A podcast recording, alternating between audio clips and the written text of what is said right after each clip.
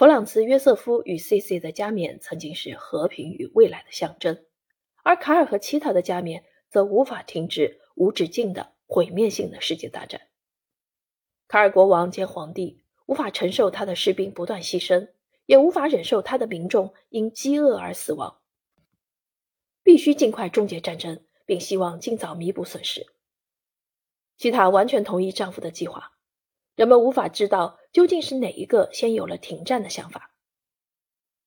自从意大利在1915年宣布加入协约国参战，齐塔在家族中的处境变得愈加尴尬。她的身上流淌着法兰西与意大利的血液，但对于她个人来说，她通过婚姻成为奥地利人，她全身心的为丈夫付出。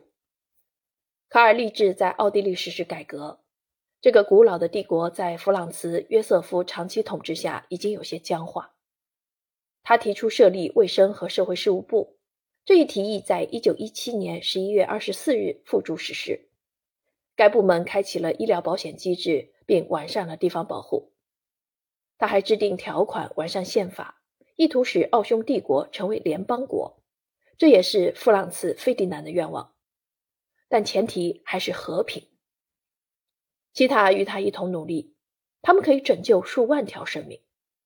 皇后兼王后想到了他的两个兄弟希斯特以及泽维尔王子，他们是比利时的军官，与法国政权关系相当紧密，尤其与共和国总统雷蒙·普恩加莱关系不错。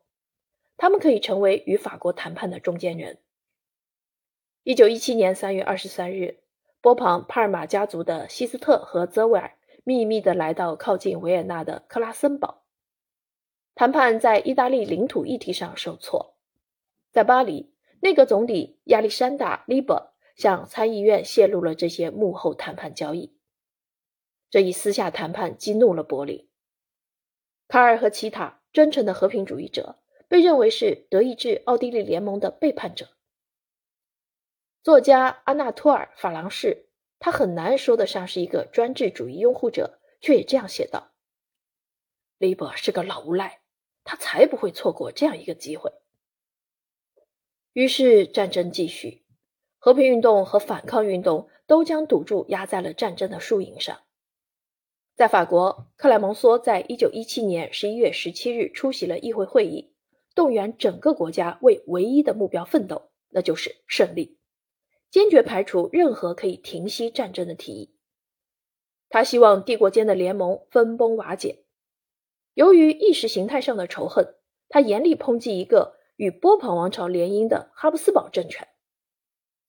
绰号“老虎”的克莱蒙梭拒绝与独性专制的人为伍。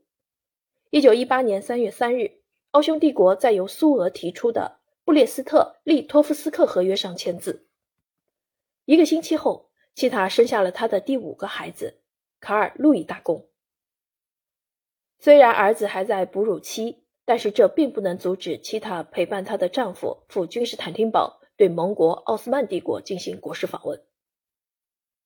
在这一艰难时期，齐塔描述道：“我们在君士坦丁堡的访问意味着对和平的支持以及对联盟的肯定。”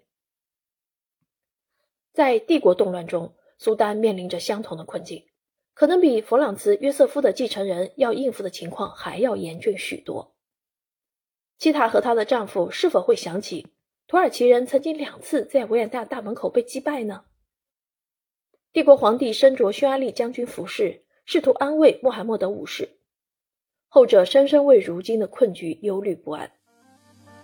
这次外交访问变成了令人啧舌且无用的奢华盛会。移民晚会在多洛马巴赫切皇宫举行，偌大的皇宫大厅坐落在海边，灯火辉煌，金银器皿闪耀光辉。与会者身着古老传统服装或是奇装异服，人们仿佛见证了伟大而不可思议的一千零一夜重现人间。帝国皇后头戴巨大的钻石皇冠，成了伊斯坦布尔人们长久讨论的话题。年轻而有魅力的皇帝，还有美丽的皇后与众人齐聚一堂。晚会上的魔术表演精彩不断。这个夜晚令所有参与者难忘。可是，一切都太迟了。波斯普鲁斯的玫瑰很快便因为帝国军队的节节败退而枯萎。